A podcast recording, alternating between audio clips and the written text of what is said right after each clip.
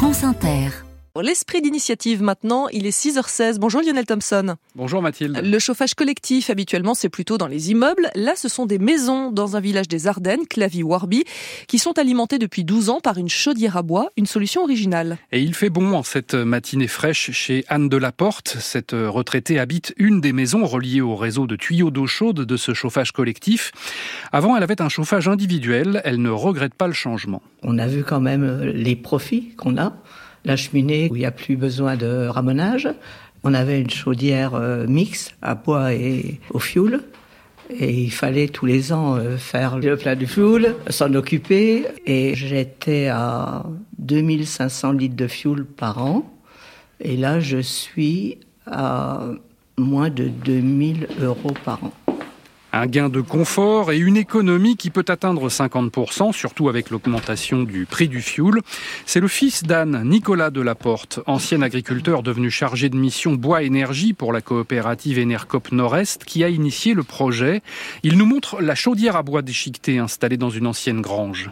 Là, on est dans la chaufferie, donc effectivement, il fait très bon. on voit le silo à côté, où les pales en fait vont chercher le bois au fur et à mesure et alimenter la chaudière. La seule chose qu'on a à faire, c'est venir descendre la chaudière. En plein hiver, c'est euh, une fois tous les 15 jours et ben après, ça s'étale une fois par mois ou une fois tous les deux mois si la consommation n'est pas importante. Bon, après, il y a l'approvisionnement en bois où je suis obligé de passer à peu près une demi-heure avec un engin agricole six fois par an, on va dire. Mais euh, sinon, euh, on y vient rarement, quoi. Un peu de maintenance, un filtre pour les particules et une combustion presque intégrale des 300 mètres cubes de copeaux de bois consommés par an, du bois issu de filières locales. Depuis peu, une nouvelle maison a pu être raccordée. Depuis cette année, on a une huitième maison qui s'est raccordée. On savait qu'on pouvait euh, accepter d'autres maisons.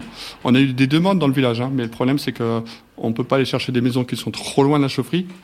Et là, c'était l'opportunité avec une maison qui était tout près euh, d'une maison déjà raccordée, donc on a fait le raccordement et depuis tout le monde euh, est très content.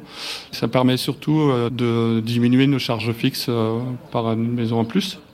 Il aura fallu pourtant batailler un peu pour faire accepter le projet par les banques et l'administration, peu familière avec la forme juridique choisie. Une association syndicale libre, c'est la parcelle qui est adhérente, pas les personnes, ce qui assure la pérennité du dispositif en cas de vente d'une des maisons. Cette solution reste rare en France et suscite la curiosité. Une chaufferie on l'a fait visiter, on l'a, voilà, on est content de la montrer, on est content de montrer notre démarche. Et c'est comme une façon de voir qui est complètement différente. Il y a une satisfaction de ce qu'on a fait. Et on espère continuer à grandir, mais en étant toujours compact, pas chercher une maison à 100 mètres ou 150 mètres. Au départ, les voisins qui se sont lancés partageaient une tondeuse, comme quoi le partage peut faire des petits. Lionel Thompson, du lundi au jeudi dans le 5-7 pour la chronique Esprit d'initiative.